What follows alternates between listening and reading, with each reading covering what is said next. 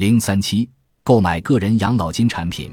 如果您的雇主没有建立养老金计划，您从哪里购买长寿保险呢？答案是您自己购买个人养老金产品。它可能不叫养老金计划，而叫终生年金。如前所述，本书中我们会用这个术语来描述个人养老金产品。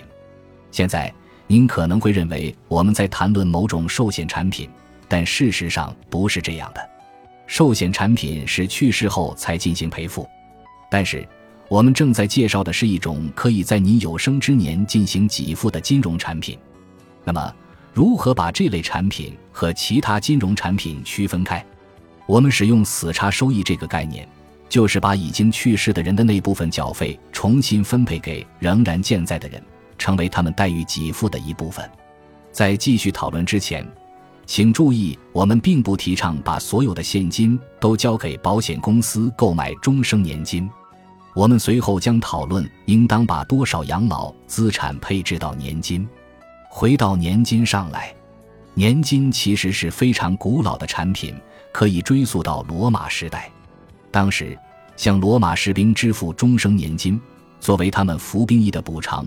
富裕的罗马人还会向他们的继承人提供一份终生收入。今天，任何人都可以先交给保险公司一笔钱，以换取日后的终生月收入，不需要服兵役或靠富有的亲戚。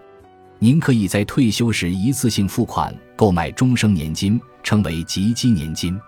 您也可以在退休时或退休前每次花几千美元慢慢购买年金。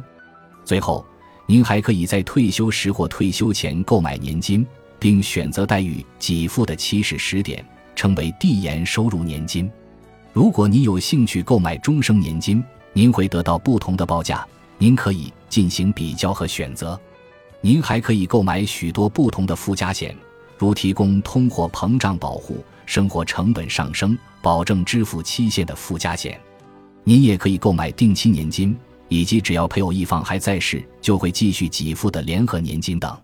您可以用不同投资账户中的资金来购买个人年金。当您购买终生年金时，您通常需要考虑不同支付方式产生的税收影响，并做出选择。